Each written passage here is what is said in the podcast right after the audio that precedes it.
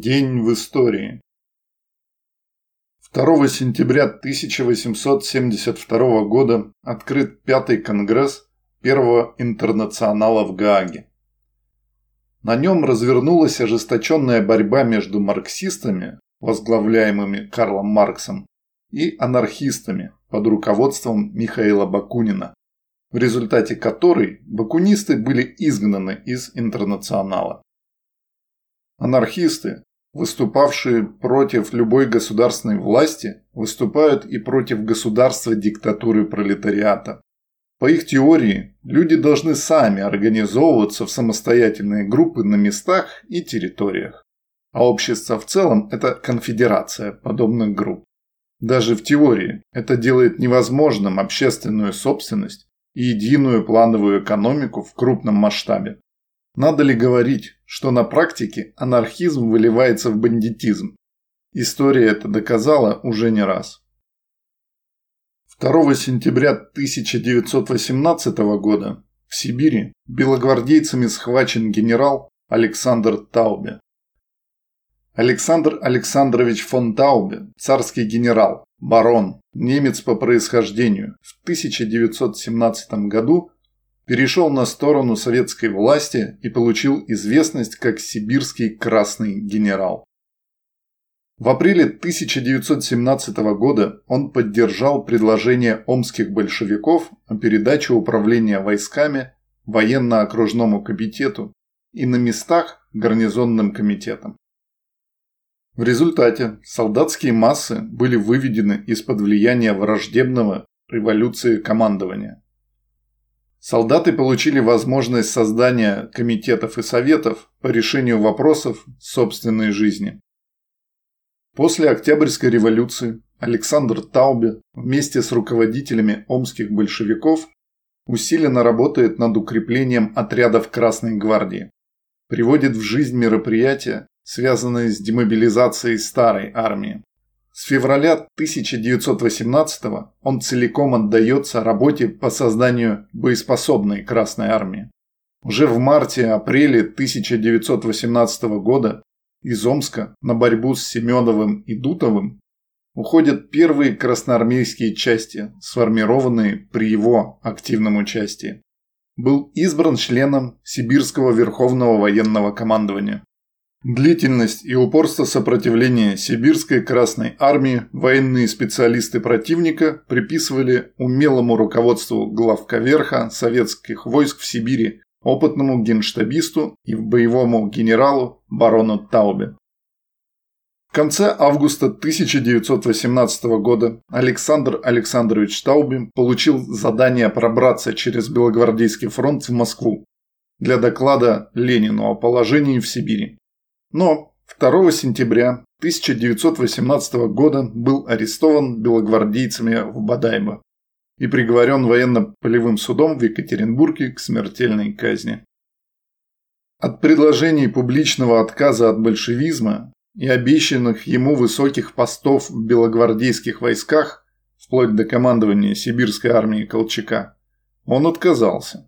На предложение одного из лидеров мятежа Чехословацкого корпуса о сотрудничестве ответил «Мои седины и контуженные ноги не позволяют мне идти на склоне лет в лагерь интервентов и врагов трудящихся России». Умер закованный в кандалы в одиночной камере от цепного тифа. Ему было 54 года. В этот же день, 2 сентября 1918 года, Всероссийский Центральный исполнительный комитет объявил Советскую Республику военным лагерем и постановил учредить Революционный военный совет республики – Реввоенсовет. Его представителем был назначен Троцкий, а главнокомандующим всеми фронтами – Вацетис.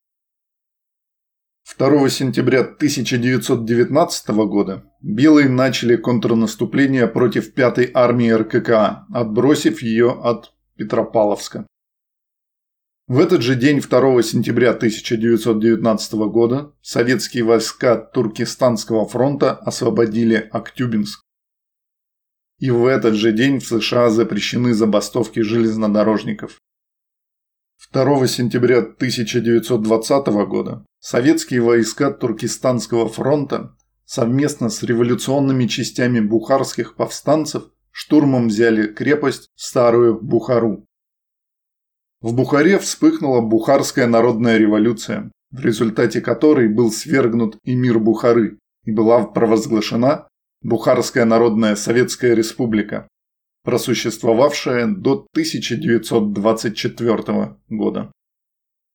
После чего Бухара, как административный центр Бухарской области, была включена в состав Узбекской социалистической республики.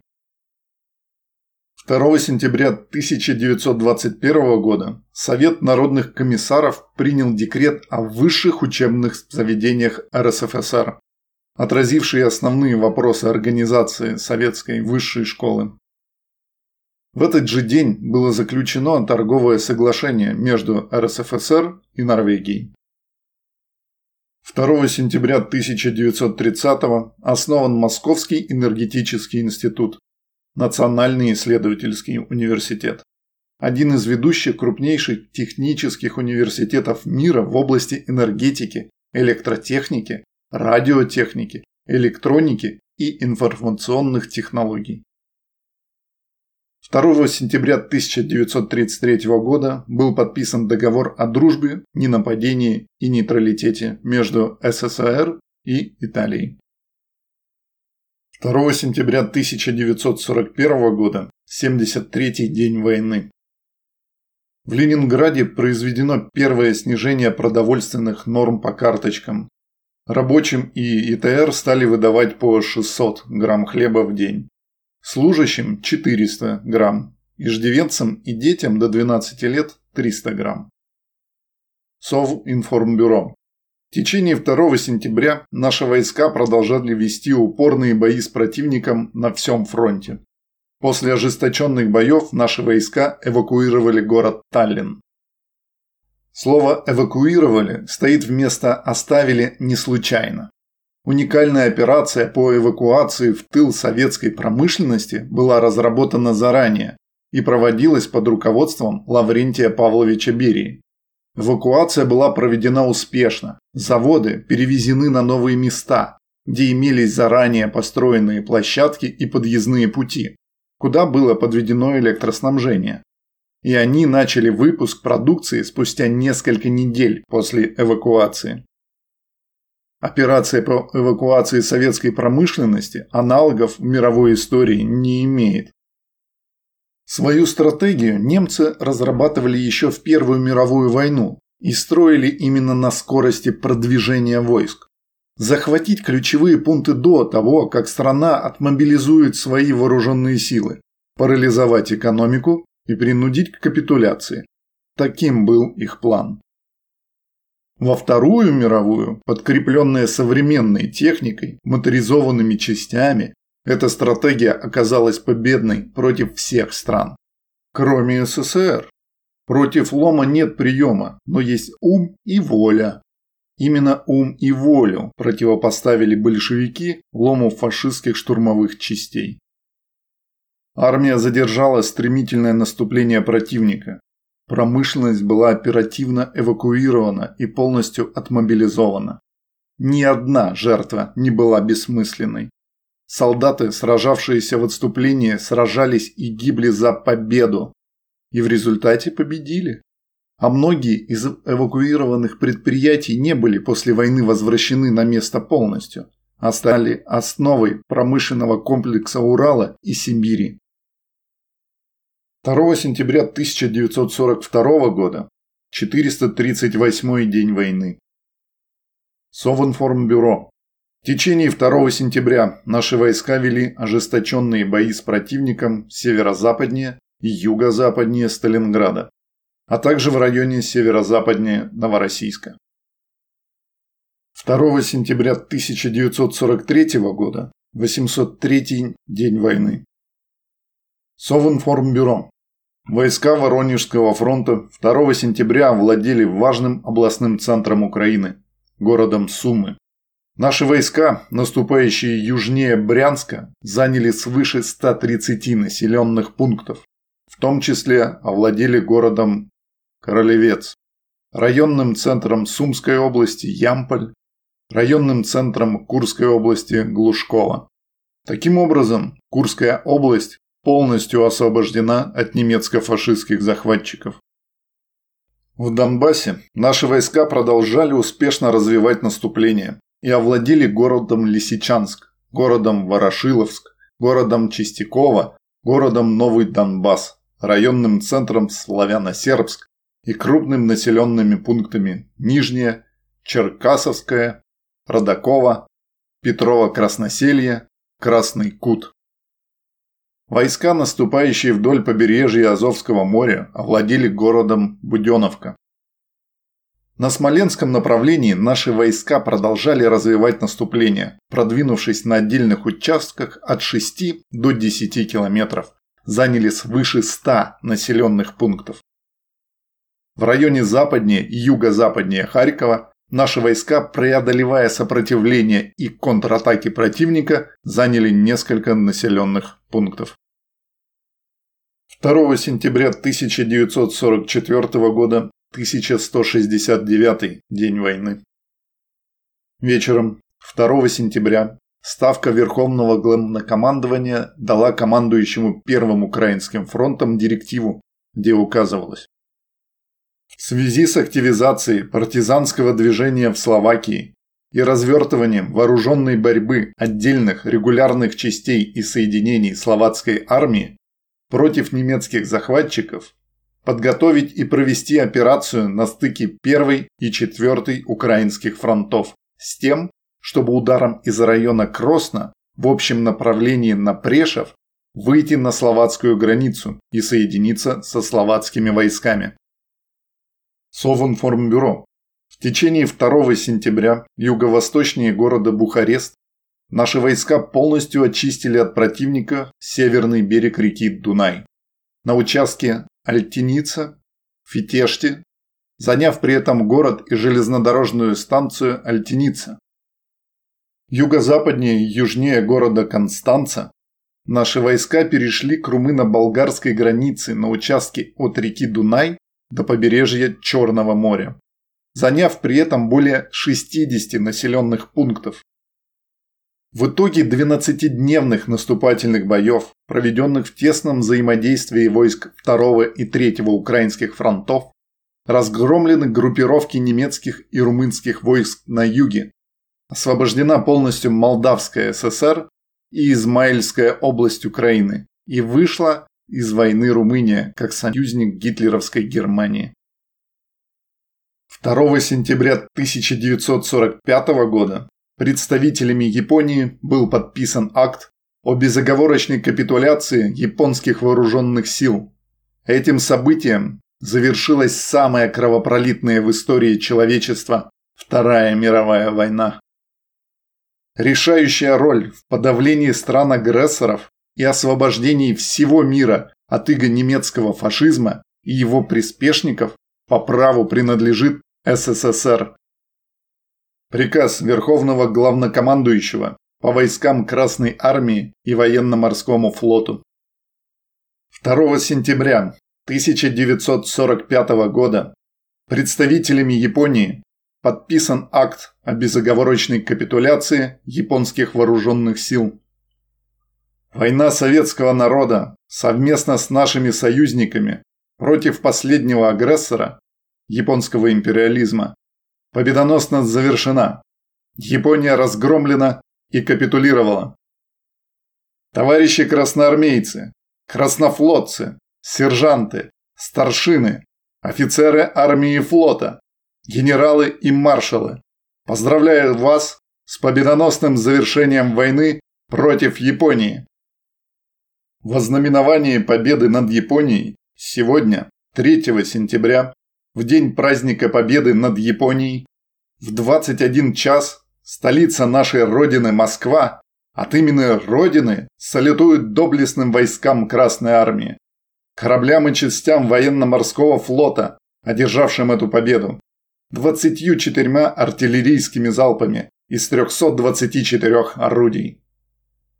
Вечная слава героям, павшим в боях за честь и победу нашей Родины. Пусть живут и здравствует наша Красная Армия и наш военно-морской флот. Верховный главнокомандующий, генералиссимус Советского Союза и Сталин. В этот же день, 2 сентября 1945 года, Хо Ши Мин на многотысячном митинге в центре Ханоя провозгласил Декларацию независимости, объявив миру о создании новой страны – Демократической Республики Вьетнам.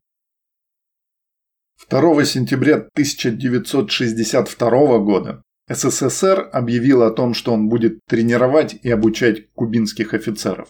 Это следовало из соглашения о техническом содействии Кубе и о помощи в подготовке национальных кадров. Кроме этого, с революционной Кубой был подписано соглашение о товарообороте и платежах, о предоставлении Кубе кредита. В соответствии с соглашениями СССР стал поставлять Кубе нефть, промышленное оборудование, продовольствие и другое, закупать сахар, оказывал содействие в развитии ее народного хозяйства. В следующем году была достигнута договоренность об оказании правительству Кубы помощи военной техникой и специалистами для обучения кубинских военнослужащих и в подготовке механизаторов сельского хозяйства. Во время Карибских событий на 1 октября на Кубе находилось около 43 тысяч советских военнослужащих. 2 сентября 1971 года стартовала ракета-носитель с автоматической станции «Луна-18». 11 сентября станция достигла поверхности Луны. 2 сентября 1972 года состоялась первая игра хоккейной суперсерии 1972 года СССР-Канада. За первой игрой серии наблюдало несколько миллионов человек в Европе. Более 25 миллионов канадцев и американцев. Около 100 миллионов телезрителей в Советском Союзе смотрели игру у себя дома. Уже через 30 секунд после стартового вбрасывания Фил Эспозита посылает отскочившую шайбу в ворота Третьяка. В начале седьмой минуты матча Бобби Кларк выиграл вбрасывание, передал шайбу назад Полу Хендерсону, и тот забросил ее в ворота. Третьяк даже не среагировал на бросок. После этого гола под сводами стадиона зазвучал похоронный марш, исполняемый органистом. Но в это же время у игроков пропало чувство страха. Советские хоккеисты взялись за дело, начиная играть в пас и разыгрывая красивые комбинации. Сравняв счет уже в первом периоде, сборная СССР вышла вперед во второй 20-минутке благодаря двум голам Валерия Харламова. По окончанию периода канадцы с опущенными головами катились в раздевалку. В начале третьего периода Канада предприняла штурм ворот Третьяка, и Кларку в конце концов удалось забить одну шайбу. Однако довести матч до победы в третьем периоде против уставших канадцев для советских хоккеистов было делом техники. Окончательный счет 3-7. Так советскими хоккеистами был развеян миф о непобедимости канадских профессионалов. 2 сентября 1990 провозглашено создание Приднестровской республики в составе СССР. 2 сентября 1991 Нагорная Карабахская республика объявила полную независимость от Азербайджана. В этот же день США признали независимость Балтийских республик Латвии, Литвы и Эстонии. Национализм – верный спутник капитализма. Ни в предыдущей феодальной формации, ни при социализме эта идеология не развивается. Для феодала другой феодал – практически родственник, какой бы национальности он ни был. И крестьянские восстания подавляли вместе даже вчерашние враги. При социализме и общественной собственности на средства производства национальность вообще не имеет значения. Все люди равны, и человек другой национальности интересен прежде всего теми культурными отличиями, которые у него есть, Поэтому социалистическая культура обогащается национальными культурами. Для капиталиста же жизненно важно, чтобы трудящиеся считали, что плохо живут они не потому, что их грабит соплеменник, а вот просто инородцы вредят или соседи. Англичанка гадит, или еврея мутит, или примеров вокруг масса. Национализм – это просто один из частных способов общего принципа «разделяй и властвуй». Недаром США так поддерживали и поддерживают любые националистические и даже нацистские движения в других странах. Хотя у себя старательно внушают всем людям, что прежде всего они американцы, а потом уже немцы, итальянцы или африканцы. Коммунист может быть только интернационалистом. 2000 год. Путиным установлены так называемый День Российской гвардии, 2 сентября. День рождения Советской гвардии, 18 сентября 1941 года, когда в Красной армии было введено понятие «гвардейская часть». А День Российской гвардии – это новодел, установленный в 2000 году Путиным в связи с 300-летним юбилеем Российской императорской гвардии. Гвардия в первоначальном значении слова – это охрана, личная охрана. Очевидно, что буржуазному деятелю идея личной охраны куда ближе, чем идея подвига во имя спасения Родины. Что ж, вот таким было 2 сентября в нашей истории. Историю творим мы сами. Что и с какой целью мы делаем в повседневной своей жизни, за что боремся, это и есть история.